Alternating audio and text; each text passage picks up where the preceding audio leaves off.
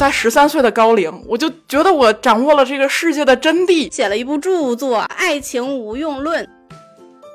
我喜欢的第二个男生跟我说，他喜欢上了我喜欢的第一个男生。哇，好狗血呀！那等于他是他俩的红娘，是不是？血气方刚的青年男女开了个房，他俩叫了个 room service，远程的 room service 就是我。Hello，大家好，欢迎您来坐下聊会儿。我是已婚已育的 Silence，这位是单身的艾萨。Hello，大家好，我是艾瑟尔。还有单身的小熊。Hello，大家好，我是小熊。那我们今天呢，请来了一位嘉宾，他是单身版 Plus 母胎 solo 小黄。哎，大家好，我是小黄，感谢大家热情的嘲笑。我们是五十步笑百步。小黄可是不简单呀！他说他从小看不懂爱情片儿，可是却写了一部著作，叫《爱情无用论》。那我们今天邀请的这位作家小黄，来跟我们分享一下他的爱情故事。真的是黑历史，黑历史，超级黑的历史。在小时候，大家都喜欢，就是全班都一块儿看什么爱情片啊什么的。但是我每次我都参加不了我们的那个集体活动，因为我看不懂爱情电影。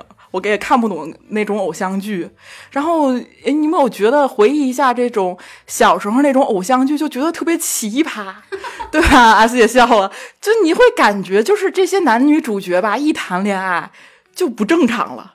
就是我就得出一个结论，不论是帅哥还是美女，一谈恋爱他们就变变不正常，一谈恋爱他们就变不正常。然后我又又观察了一下我们我们的同学。就是你能看到的那些早恋的同学啊，就两个人加一块儿考试才能考四十分，你就每天一打开门，你就看他俩坐一块儿，然后在那亲，就好奇怪啊。于是我在那个在十三岁的高龄，我就觉得我掌握了这个世界的真谛，那就是爱情是无用的。于是我在 十三岁的时候写了一本叫《爱情无用论》。十三岁，三岁是认真的吗？真的，真的，真的，那时候还有 QQ 空间，我就给他挂 QQ 空间了。我邀请我们全班同学，我说你们看看我的爱情无用论啊！你们这是天天太傻了，怎么那么傻呀？你已经是一个十三岁的大孩子了，你应该看的，爱情是没有用的。对呀，我觉得十三十三岁就想到这个好好成熟的感觉。我想到我十三岁的时候，我可能看到人家早恋，我就觉得好羡慕啊。你不觉得？是你你你刚才说你看到那些偶像剧，觉得他们不正常，你觉得他具体的有哪些情节是你认为不正常的？其实小的时候就最开始是看什么《半生缘》啊、《金粉世家》这种调性的，接触到偶像剧是从《半生缘》开始的吗？我们都是什么《流星花园》啊，然后什么？对呀、啊，然后后来就是什么《流星花园》啊，我可能暴露了我比较老，没有没有，就是因为我家我妈特别爱看这种，然后一开电视就看这种，然后看的就特别的哭的稀里哗啦。我说，哎，这些人有病吧？然后就这种感觉，然后之后就看到什么《流星花园》什么雷阵雨啊，我就觉得真的是又雷又震。然后之后就看什么那个王宝钏，我说，哎，人家去挖野菜挖的那么颇有牺牲精神，自己跟个圣母似的，那时候你为什么要挖野菜呢？我就觉得很奇怪这件事情。因为现在看来，我觉得尤其是小时候那种爱情片，都是按按照一个男性的视角去写的，就是他们就幻想中说有一个女的。他无条件爱我，我能去爱好多好多个女的，就完全都是说，那我就在想，凭什么女生只有一件事情，就是跟男的谈恋爱？所以我从小就不理解这个事情，然后也搭上，我就在中学的时候，我有一个特别好的闺蜜，她跟一个男孩子谈恋爱，然后他俩就分手了。那个男孩子呢，就天天的要自杀，要跳楼，然后，然后我就，我天天我就特别特别不理解。我说你要是假设说，他说我今天学习成绩没考好，我难受的想跳楼，我都觉得那个逻辑是通的。但是为了一个感情，这种虚无缥缈，而且就十几岁的感情，做出一种过激的行为，我就特别特别不理解这件事情。我说这件事情你要看，能看到终局，你这件事，你这个感情能维持多久？他维持不了多久。我就天天跟他唠，我说你为什么要跳楼啊？他就他就跟我讲，我俩就互相聊聊，也互相的搭不上。就是他说一句东，我说一句西，我就锲而不舍的跟他聊，因为我就是不理解他为什么要跳楼，这哪有这么这么深的感情呢？还是两个初中生，嗯，然后呢，最后就大家都传我跟他在一起了，我天天跟他谈恋爱。谈恋爱的重点是在于谈，你们谈的太多了。对我，我就是我不是那种谈恋爱的谈，我是想跟他谈谈的那个谈。也只看到了你们两个天天在一起谈。对我这是要得给他聊明白，为什么呢？你一个初中生，为什么呢？当时我就十几岁，我就愈发的觉得哇，干这件事情好傻呀！也可能是开窍了比别人晚，我就觉得，尤其是在学生时代又看的那些很奇怪的偶像剧，我就会觉得谈恋爱这件事情特别傻，对，就特别傻，真的特别傻。你们两位谁早恋过来给我们分析一下？我木有，呃，小小熊在疯狂的摇头。那我们我不信。真的，真的，真的，我初恋都上大学了。那好吧，那只能是我了。我都是有男同学喜欢我，我才知道就是对他有另眼相看呀，或者怎么样。不然之前我都是觉得就就当是普通的同学。但是其实，在学学校的时候，我们那个时候也很单纯啊，就是你说是早恋，但其实没有也没干啥，就天天就是顶多就是可能关系好一点，就是也是就聊天啊。但是那个时候就会感觉到挺甜蜜的呀，就是他说的那种傻，懵懵懂懂的，刚知道就是可能，你，觉得爱情好像有一点知道，又不是很知道那种感觉。青春的爱情不就是这样吗？包括他刚才说的那个男生，因为分手然后要跳楼什么的，我觉得就是你青春的。爱情，你就是要这种奋不顾身，然后要这种轰轰烈烈。等你成年了之后，你的爱情你不再有这种冲动，不再有这种热烈，我觉得是一个遗憾的事情。反正我可能是恋爱脑吧，这都是尝过了爱情的苦的。那 个 读一下我在十三岁写的著作，读两句啊啊！爱情是没有用的，爱情会让人变成二傻子。情侣走在一块儿，跟一堵墙似的，还挡路。所以，爱情是没有用的。想要获取这部著作 啊，想要加入我们听友群的，请添加微信号 chill talking，可以加入我们的听众群里面，一起来看看小黄的著作吧。小黄表示，真的有这么无聊的人会。小黄，我就好奇啊，你在你到现在这个这一段人生中，你是完完全全没有心动过吗？从来没有喜欢过任何人吗？我觉得人是一种感情动物，如果从来没有喜欢过人的话，就只能说 我这个人有问题。就是小的时候写的多决绝，爱情无用论，长大就吃了多少爱情的苦呀。我自己真的是超级喜欢的人，就是从大学的时候就是才有这样的一个人，而且我自己是说，我每每一次喜欢一个人，我都首先要进行逻辑分析，就是逻辑分析我是不是真的喜欢他，我有没有什么客观条件，比如说什么吊桥理论，然后分析的一溜够之后，说确定了我喜欢他。就比如说就是在吊桥上两个人在一块儿，然后你因为那个吊桥很危险，你就会心动，你会觉得是那个人让你心动。小黄是理论派，就他连心动他都要先分析一下。真的呀？其实最开始的喜欢一个男生是在那个大学的时候。然后我自己因为喜欢的这个人，我还分析了一下我喜欢他的原因啊，就喜欢他的原因是因为他是真的是我们学校一个闪闪发光的一个人，然后自己的学习成绩也非常好，然后又是一个很有才华，错过 N 多个奖，各种领域的奖，然后体育也特别好的一个男生。我就是我还要去调研一下嘛，看看这个人靠不靠谱。于是呢，我就调研了一下，我就翻啊翻啊翻啊翻到他的那个看片记录。哇，一串下载记录，但是呢，主角呢都是两个男的，没穿衣服。然后我就一直往下说，我就问我朋友，我说：“哎，看了两个男的没穿衣服的这种男生，他正常吗？”我同学就说：“啊，正常的呀，你要喜欢，你不能给自己找理由，你就是喜欢，你就冲冲冲。”然后我就接着往下翻，我说：“那看那个。”一群男的没穿衣服，还有大铁链、大油桶的这种正常吗？然后他就说：“你不去追这个男生，就是你的问题，就是你呃对爱情没有信心，你没有的，你没有就是为爱情付出自己的努力，你冲冲冲！” 然后，然后我就冲了。你这些损友可真行。然 然后我就一直有一个疑问，因为我后边还看到他去 gay 吧的记录，我说，哎，这个直这个直男兴趣爱好还挺独特的。但是我我的朋友告诉我了，尤其他们就又都是谈过很多次恋爱的，他们就是这种这方面的大师，我应该听他们的意见。所以我就说，冲冲冲吧，他只是一个有特殊爱好的直男而已。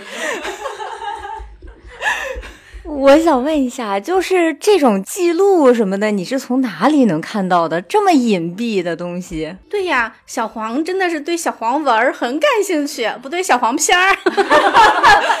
这是能聊的话题吗？不是，就是非常好检测出来的一个，就是一个人他的这种他会有习惯，比如说他的 ID，他会总是喜欢有那几个 ID。然后你要是知道，就这个人他的微信号，你看他微信号是什么？你查一下他的微信号，可能是他的 ID。然后你查一下他在各种论坛上使用的是什么 ID，你就把那个 ID 放到某度里边一搜，你就能搜出所有这个账号下注册的东西和评论的东西。嗯，然后你评论的东西挨个点一点，你就能点进去，点进去就发就能看到他的下载记录了。所以说，就是大家 如果要是想去，就是让自己没有这样的，就万一你自己红了以后没有这样的后顾之忧的话，首先呢就是多换马甲，第二呢就是没事别老留言。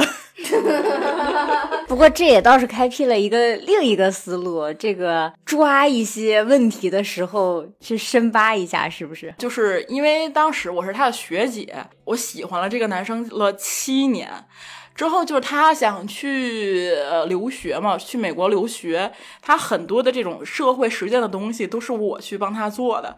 然后他就是就经常的是呃自己说说失踪就失踪，然后失踪了一个月回来说啊我去美国去上了一个预科呀什么的这这种，然后自己就去美国了，现在读到了博士，去年年底回来的。然后但是这件事情就是。对我产生了一个非常非常大的影响，因为我自己就是我之前不知道，但是我第一次喜欢一个人，我那个就是一个超级的恋爱脑，而且我就会问我身边的人，我说：“哎呀，这我们发生这件事情，你觉得是怎么回事？怎么回事？”但我身边的人很多，包括我父母，都是一个习惯性的 PUA，我就都会说。啊，他喜他不喜欢你，他就是没看上你，就是你不够优秀。然后我就每一次我都跟他们跟他们说，哎，你说他会不会就是一个不喜欢女生的一个人？他们就都会说，就是你想多了，就是你追不上人家，你呃，你找自己的理由。我就最烦你这样，你追不上人家，你还诋毁人家。然后我自己也是，就是因为这个，就是这件事情，就是给我造成一个影响。我觉得我可能是。配不上任何人，就这么样一个心理暗示，一直到前两年还是在一个非常差的一个精神状态，就是非常容易去抑郁，就等于说他在我心中就是一个白月光嘛。就在这七年当中，我就没有喜欢过别的人。这七年里头，你有明确的跟他说你喜欢他吗？有表白吗？我有表白过，然后我跟他明确的说你喜不喜欢我无所谓。我只是想跟你表达我喜欢你，你利用我我也无所谓，因为我喜欢你。当时你跟他表白的时候，他怎么回应你的？他有跟你说他喜欢男生，或者是说他明确告诉你他不喜欢你吗？他肯定就是先说，就跟那种官方的话语嘛，就是说，呃，啊，对，对对对对对，你很好，这种这种好人卡啊，对，好人卡。但是好人卡之后，他发了好人卡之后，又老往我前面凑。就让我感觉到一种，哎，这事儿是不是可能成了这种感觉？典型的渣男嘛，就是他又拒绝你，他不想跟你在一起，但是他又不想离开你，就是他又舍不得。比如说，他可能有用到你的地方，他有有需要你的地方，但是他又不想接受你的好，不想跟你确立关系，所以就，哎，我觉得就是很渣的表现。这就属于又不想跟你好，但又想要利用你的好。然后，其实在这段感情当中，我还是有蛮多的收获的，因为呢，我自己。就是一个，你像我从小写爱情无用论嘛，我就是一个特别闷的那么一个人。当然，闷还是 man？什么？这是什么破梗啊？啊，又闷又闷，行了吧，S 姐。然后特别闷的一个人，而且我当时就是对各种就是少数的这种恋爱方式就一个绝缘的，我就觉得非主流的这种嘛。然后呢，当时我的朋友们所有的人都跟我说，爱一个人就要爱他的全部，他不就是一个喜欢逛 gay 吧的直男吗？所以你要了解他。我说好的，朋友们，我就去了解了 gay 吧。然后呢，我把他的 PR 全都拉了一遍，然后仔细去阅读他们的简介什么的。所以我现在一个收获就是说，虽然我没有在他的身上得到快乐，但是我看耽美，我得到了很多的快乐呀。完了，这是从单纯到腐化的过程，是不是？对啊，就是爱一个人就要爱他，爱他的全部嘛，包括他的兴趣爱好嘛。然后呢，就是第，他就远去了嘛，再见了同志，他就去了 America。之后我是花了很多很多年，包括我去做了心理咨询，才从他这儿走出来。走出来之后，喜欢的第二个人是一个呃加拿大籍华人。我觉得我跟他就是观点特别相似，包括我是无神论者，他是一个信天主教的一个人。就我们包括这种观念都是基本上同一个观念，一个是站在无神论者的角度上去说，一个是站在有神论者的这个角度去说。我觉得跟他特别特别合拍，跟他聊了好久，一个聊了一个月，他最后说啊，其实我要告诉你一件事情，就是呢，我结婚了，我和我老公呢前几天闹离婚。老公，划 重点，老公。对，我就说，我当时我就惊了，我说你是女生吗？你披了个马甲跟我跟我聊吗？他说不，我是男生，但是我的我是有老公的人，我们加拿大是可以这么结婚的。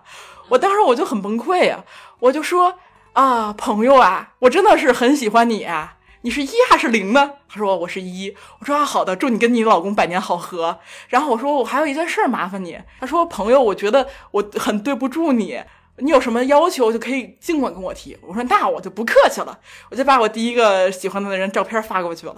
我说那个我有一个问题困扰了我七年，请问你看照片，这个人是不是 gay 呀？他说啊，这个看照片看不出来，有的人呢是铁直。呃，他看着像 gay，有的人看着像呃，看着不像 gay，但他是 gay。我说其实他离你挺近的，就在纽约。我说你看看你那个圈子里有没有知道他的？他说行，朋友。然后没过两天，他就给我发信息，给我截了一个图，就问我这个人是不是你喜欢的那个人？我一看这不就是他吗？对对，就是跟原来的区别就是头发原来是黑的，现在染红了。嗯，然后我说你哪儿发现的？他说哦。我是在我们那个北美华人这个圈子里边，还是一个很小众的圈子，可以说吗？就 S M 圈子里边 发现的他啊，然后他是 gay 圈名媛啊，然后他就我就说哇塞，我那天我就感觉过年了，你知道吗？就是你那帮人从我开始喜欢这个人，我就问他们他是不是 gay，他们都说你就是不够喜欢他，你就是为爱情没有牺牲那么多。就是全都是你的错，没有一个人是说啊，他可能是个 gay，他可能在诓你。然后我就我那是不是不是你一下就释然了？不是我那天就感觉那天正好是二月四号，然后正好是过年期间嘛，我就感觉比放了一车的鞭炮都让我开心。哦，然后我就拿着我就拿着那个他的这个截图，我就去给所有那些说过我就是我的问题的人我去看，我说你们当时那么说我。他明明就是个 gay，嗯，你们为什么觉得都是我的错？然后所有人都说，哎，我没有这么觉得呀，是你这么觉得。然后包括我父母就觉得，我我们俩给你找个军人吧，不会干这些事情的。真的，好多人就是这样。他曾经说过很伤人的话，可是他又忘了。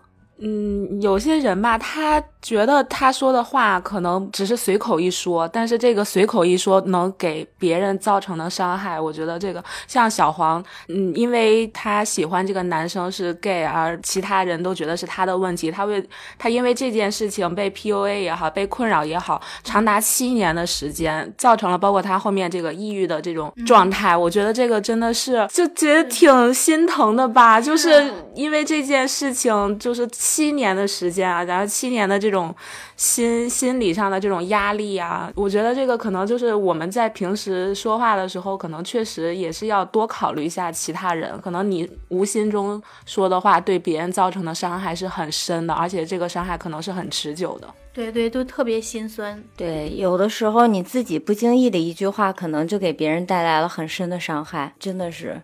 说话上要。而且我觉得可能这个 gay 这个概念是不是也近几年才普及？在之前可能包括你你父母那一辈，他们可能并不知道 gay，他就只是觉得说啊，怎么以前你说哪有说同性恋这这这样子的嘛？就都是都说啊，那就是因为他不喜欢你嘛，对吧？就因为你不够好啊这些的。所以就是我觉得其实像现在，包括我身边也有 gay 的朋友嘛，然后他们。包括我之前在英国上学的时候，他们就是有那种 gay gay 的游行，他们其实是每年都有这种，很多城市都有这种 gay 的游行。我觉得这是很好的一个嗯活动，就是去宣传。其实，嗯，gay 他他只是性取向跟别人不同而已，他不是一个异类，他不是一个就是很嗯。就是应该就是被被人看不起啊，或者是被别人当做是一个奇怪的人的一一个一个现象。我觉得就是。人是有很复杂的感情，是复杂的。就是你喜，无论是喜欢男生也好，喜欢女生也好，或者是包括现在有一些什么，就是无性恋呀，或者无性人啊，这种，我觉得就是都是很正常的。这个不是一个需要去特殊看待的事情。我觉得当这个这种这种观念更加普及之后，有这样的情况的人，他们可能对他们来说是一种解放，是一种自由。因为他们不用再担心说，我这样是不是是个异类，是不是一个异于常人这样子？我觉得还需要有更多这样的宣传。同志尚需努力。是的。哎呀，这件事情最可笑的是，就我喜欢的第二个男生就跟我说，他喜欢上了我喜欢的第一个男生。哇，好狗血呀！于那等于他是他俩的红娘，是不是？对，就是。呃，属于是我喜欢的人和我的 gay 蜜在一起了，就是我喜欢的人和我喜欢的人在一起了，我喜欢的另外一个人成了我的 gay 蜜，好笑啊！请大家做一下阅读理解，到底谁喜欢谁？谁又是谁的谁？就像那个《武林外传》，是谁杀了我？又我是我杀了谁？然后他就天天的在这给我发信息。我喜欢第一个人，给他管他叫小强吧。就他天天给我发小强 长了，小强给小小强的那个呃 ins 上面的照片包括他说哇，小强好帅呀！哎。又是游泳队的啊！你瞧他那个肌肉啊！你瞧，我是智性恋，他学习又这么好。我说你可以了吧，亲。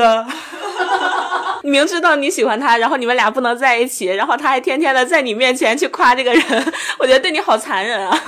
没有没有没有，其实刚才有一个条件是她结婚了，她有老公嘛，就是两个。说要离婚了吗？没有，因为加拿大她的离婚程序是很复杂的，就等于说加拿大的这个离婚冷静期比咱们这儿的更长，所以他们就是属于那种她以为她老公是有呃绿了她，但其实是没绿她，但具体真绿不绿我也不知道。然后反正他俩就可能一怎么样解恩仇了，就没离。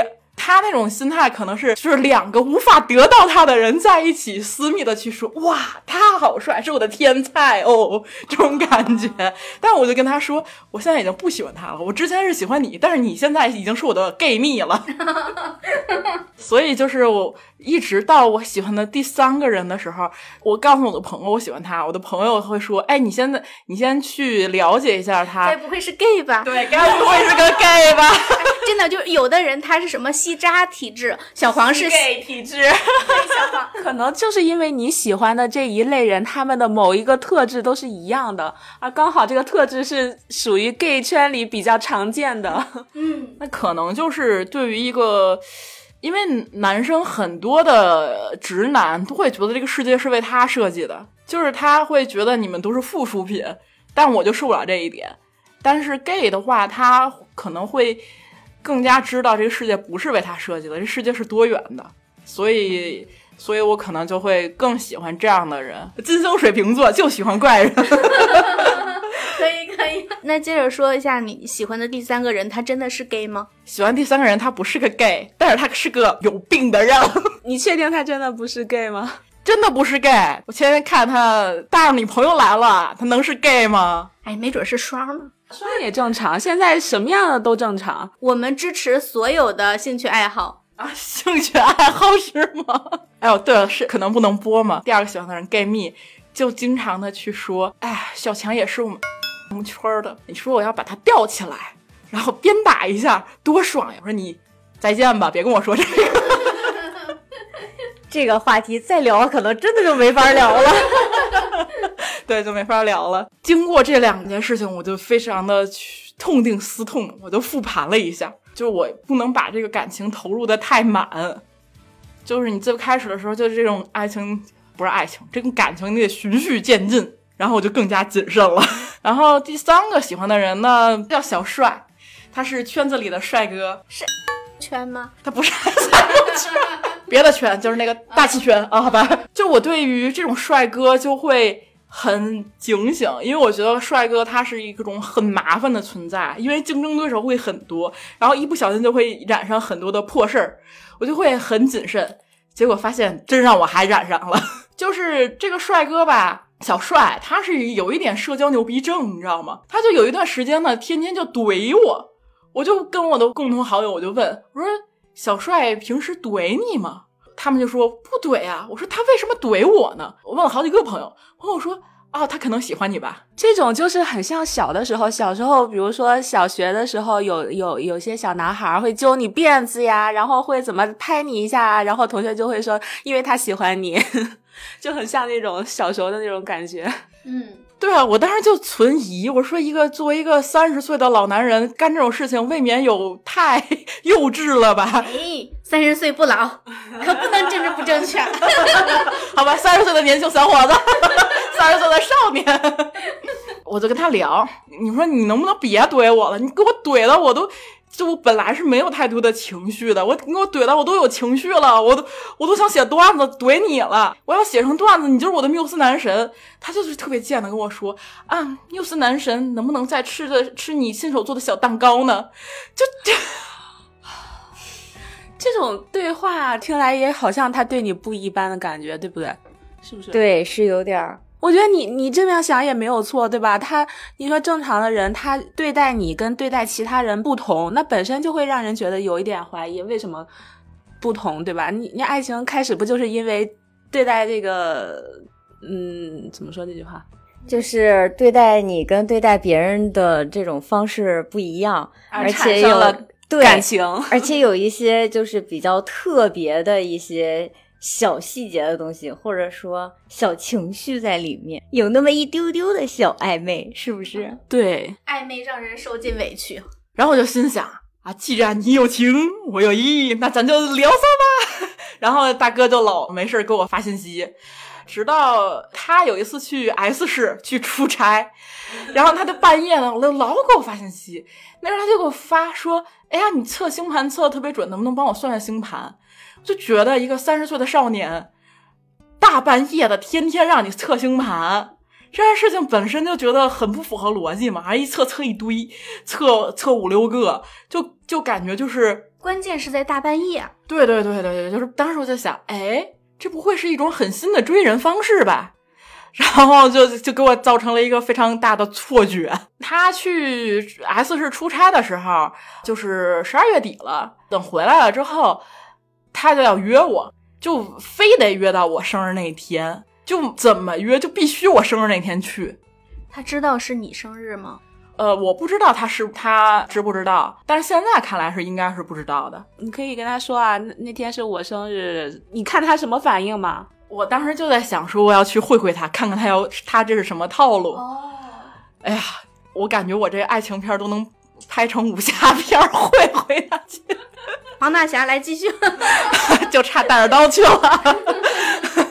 啊，到那天他到那了之后，坐下来就拉着我的手就跟我说：“大师啊，你帮我做一个星盘吧。”太二真人呐！我说行吧，他他那个我生日约我是来测星盘的，正好也能蹭顿饭，也不亏是吧？然后他就说啊。我前几天去 S 是欣喜欢上了一个女生，你帮我合一下星盘。我当时就觉得，嗯，哎，这这这干嘛呢？我这自我打脸呢吗？不过一想到他请我吃了一顿日料，我就觉得，嗯，不亏。我就给他看，因为我那个星盘我是半吊子，我不太会测星盘，我也不信星盘。就是包括现在很多星盘啊，还有算命啊，都是按照你去给他的信息，这个人去揣摩你自己的什么心思，然后去说。我就跟他说，如果你要是真的喜欢那个姑娘，你就别信我说的任何话，你就自己去追就好了。然后他就不行，非得让我算，我就给他算吧。然后每次算到不好的地方，他就会说：“哎，大师，你再帮我看看有没有什么改进的地方。”就那个意思，就是说必须让我说他俩是天作之合。我就很生气，我就跟他说：“行吧，你俩天作之合。”他很开心，他说：“哎，哪天大师你能不能跟我去看看他，然后看看他，再给我们俩算算？”我觉得这个就有点过分了吧，我就很生气，我就说。小帅老师，有没有一种可能，就是我一直喜欢你呢？还有没有一种可能，今天是我生日呢？他就愣了几秒钟，就说：“天哪，为什么最近总是有人跟我告白？是最近流行跟我告白吗？”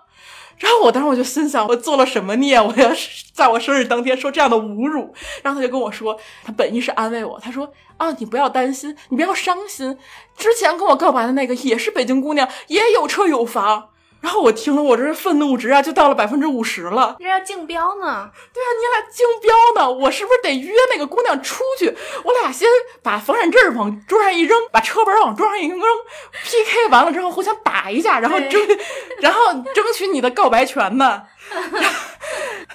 好气哦，好气啊！对，这小帅就是感觉是说，你不要太难过，我之前已经拒绝了一个条件特别好的了。对，就是有一种自我感觉良好的那种状态在说这个话，我就很生气嘛。但输人不能输阵，嗯，我就说查一架，查一架，跟那个女生吗？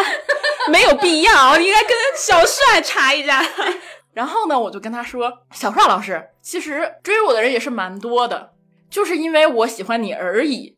所以呢，如果你今天没有选择我，是你的损失。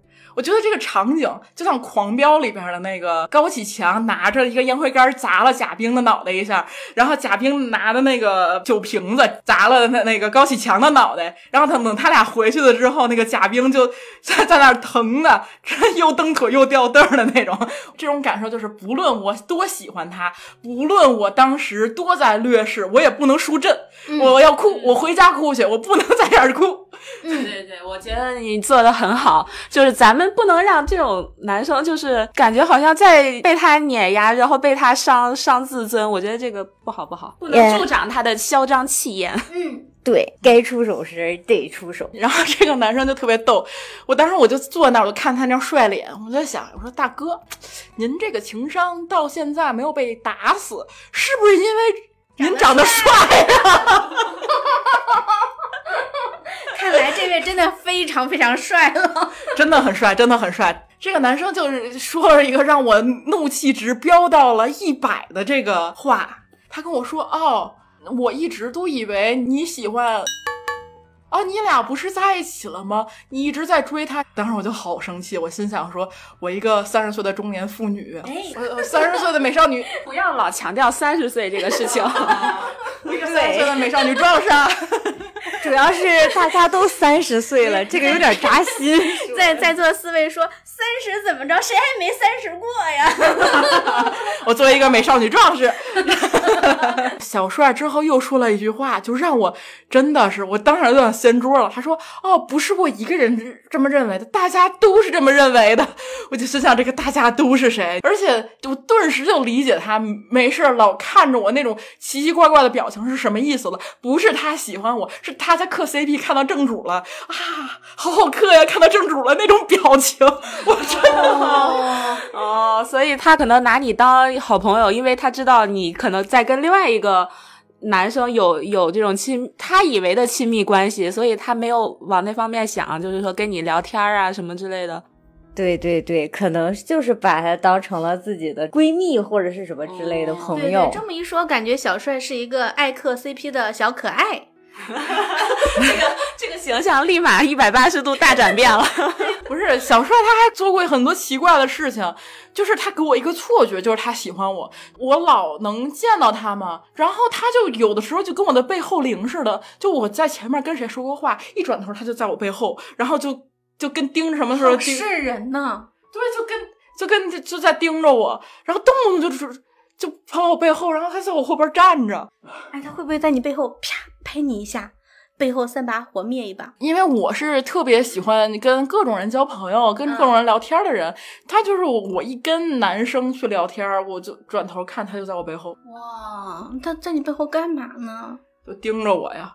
然后写 CP 文再写，哎呀，新出了一个角色，他是一个角色。但是我觉得可能有也有一种可能，就是当你对这个人有感情的时候，你看他就总觉得他是有特殊的意义。就比如说，可能有一个人，就是在我们有那种感觉，在地铁上，你可能觉得那个人在盯着你，但是你回头看，他其实在盯别的地方。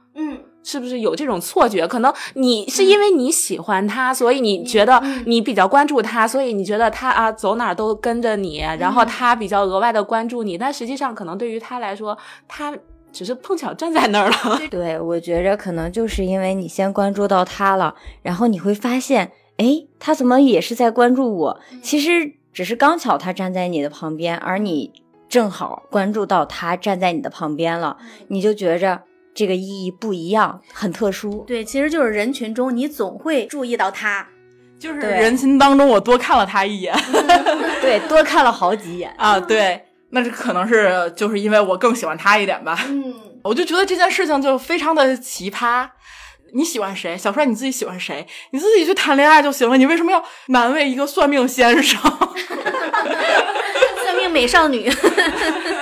我第一次看到有一个男生，而且是一个的呃成熟的男性，他自己磕 CP 还是 CP 头子。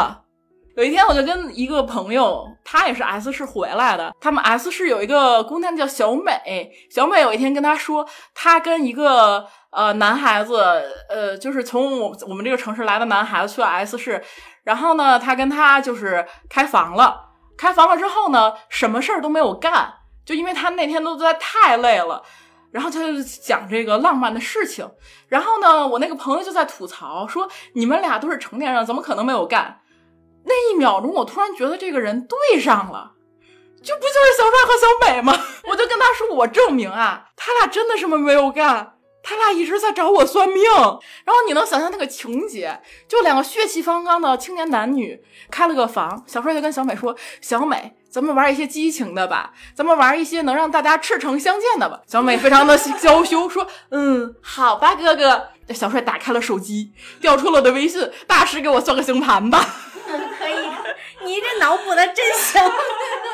然后一算就算不准还行，算准了就行。小美就说：“哎呀，这个大师会不会是蒙出来的呢？啊，他你有没有大师说的那么好呢？你再让大师算一下我的朋友吧。”然后，然后那个小帅就跟我说：“哎。”说小花，你能不能再给我算一个星盘啊？我说行，好兄弟讲义气，再给你算一个。结果你给他算了一晚上，算了五六个星盘呀。我我就跟我那个从 S 市回来的朋友我说，他俩真的什么都没有干，他俩叫了个 room service，远程的 room service 就是我，他俩没有什么空间去再干别的事儿了，都算到半夜了。我就觉得以后我是不是算星盘弄一个套餐？一千九百八，算完之后送七天大床房，真的是太生气了。这个人，这个男生，这个小帅吧，他还是很恋爱脑的一个人。他，你知道，他能在这种就业环境下去为了追爱，把一份很稳定、很好的工作辞了，然后去那个女生那个城市里，我大受震撼，respect。但是我觉得这样的人太不稳定了。他们在一起了吗？我哪知道他们在没在一起啊？反正反正当时虐的小帅不要不要的，虐他一年，我就当时我就心里就觉得，反正如果我跟他在一起，是我喜欢他更多一点嘛，那肯定是虐我呀。那如果他跟那个姑娘在一起，是小帅更喜欢小美一点儿，那就是虐小帅。所以我就这么着转换一下思路，就是就是没有虐我，那他自己的选择，他自己愿意找虐手，那我管不着啊。我咋觉得还是跟那个圈儿有关呢？不是，小美是个女的。我觉着 S 姐说的 字母圈，字母圈，字母圈，好吧，好吧，好吧。啊，我知道了，我喜欢的人都是字母圈的，然后。有前面那字母的，有后边那字母的，那下一个应该是喜欢前面那个字母的，因为一个后边的，一个前面的嘛。你我离开这个圈儿，回来吧，回来吧。啊，对，听众们有那有那个不是这个圈儿的，觉得我这个人还有挺有意思的，欢迎加我联系我啊。我这个人特别肤浅，就是喜欢的条件就是要不然长得帅，要不然有钱，要不然聪明。哎，好，开玩笑，开玩笑啊。就还是聊得来嘛，就是因为我自己就是应该算是一个很奇怪，而且我是属于那种很不按常理出牌的一个人，所以我觉得就很多人挺没劲的。但是有劲的呢，就也有点奇怪，就是这几位啊，非常 卧龙凤雏。现在的你还想不想要走入婚姻？其实我从小也是从我写《爱情无用论》那个时候，我就觉得就婚姻这件事情就很奇怪，就包括从小见的那些婚礼，就大家有没有感觉，就婚礼要办一个酒席，你要照婚纱照，然后你要各种什么找鞋啊，这种各种环节和流程就很奇怪。每个女生都会憧憬自己的婚姻，每个女生都会憧憬自己穿上婚纱的那一刻，我就觉得我从来没有憧憬过。而且我觉得结婚这件事情是一件让人非常消耗的一件事情，你就会就感觉是做了一个很大的项目，然后没有什么收益，收益就是找两波平时没有什么交集的人，然后跑这儿吃顿饭。你现在所说的只是对婚礼这个步骤你有很大的意见，但是对于婚姻呢，就是你可以不办婚礼啊，那你对婚姻还有没有憧憬？就是你有没有想过和一个人牵手走进婚姻，然后相伴一生？有有没有这种愿景？其实如果说愿景的话，肯定会有这样的愿景。但是如果要是现实的话，其实这种婚姻一地鸡毛的概率会更大。而且，如果看你身边的已婚的人，包括三乐子姐，三乐子姐可以平心而论说，你如果在进入婚姻当中，你是认为快乐的更多，还是说烦恼更多？进入婚姻之后，我是非常快乐的，但是有孩子之后烦恼好多。就是我在一个很 PUA 的环境当中长大的，然后我就会觉得，我会相信世世界上是有真的感情的，但是我接触到的很多都是。无非到最后就是利益嘛，包括我自己也有生病会很严重的那一段，最后就会发现，你真的所有的东西都是你一个人扛过的，就即使是那种亲情血缘啊，最后都会因为说觉得你生病是一种负担，你为什么生病？你就跟我过不去。如果说没有这个血缘的关系的话，我很不敢赌说这个人是不是。他真的会有这样多的感情？那你有没有敢赌说，你真的躺在病床上，他是不是更注重的是你他的财产？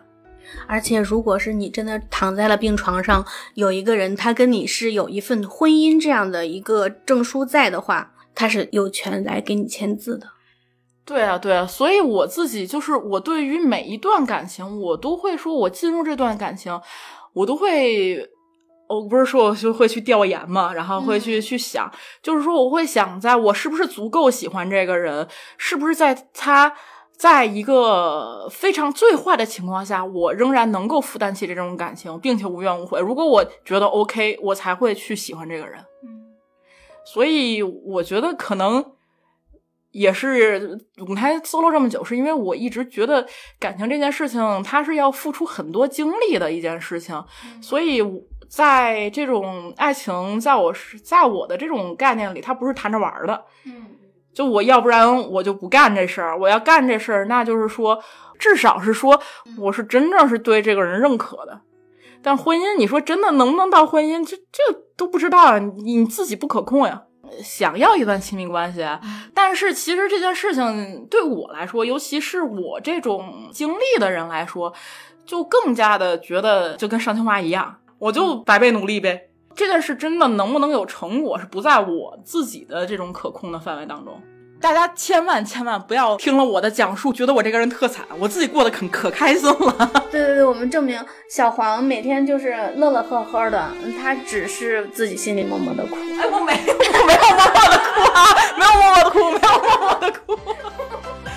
其实就是包括 S 姐最开始见到我的时候，会觉得我是一个特别灿烂、没有受过一点委屈的人。但是我是觉得来这个世界上来一次挺不容易的，就遇到什么是没法去自己去控制的。但是你遇到什么是以一个什么样的方式去反馈这件事情是可以控制的。包括你就想我这喜欢这仨男生一个顶一个奇葩，多好玩这事儿。尤其是那个小帅和小美呀、哎呦我的天呐，算命很牛！我觉得全世界都没有这么干的人。我肯定把今天的这些东西都写成段子，然后放到我的专场当中。可以，那我们期待一下小黄的专场，好吧？期待期待，哎呀，行，那咱们这期就先这样。好了啊，那我们下期再见，拜拜。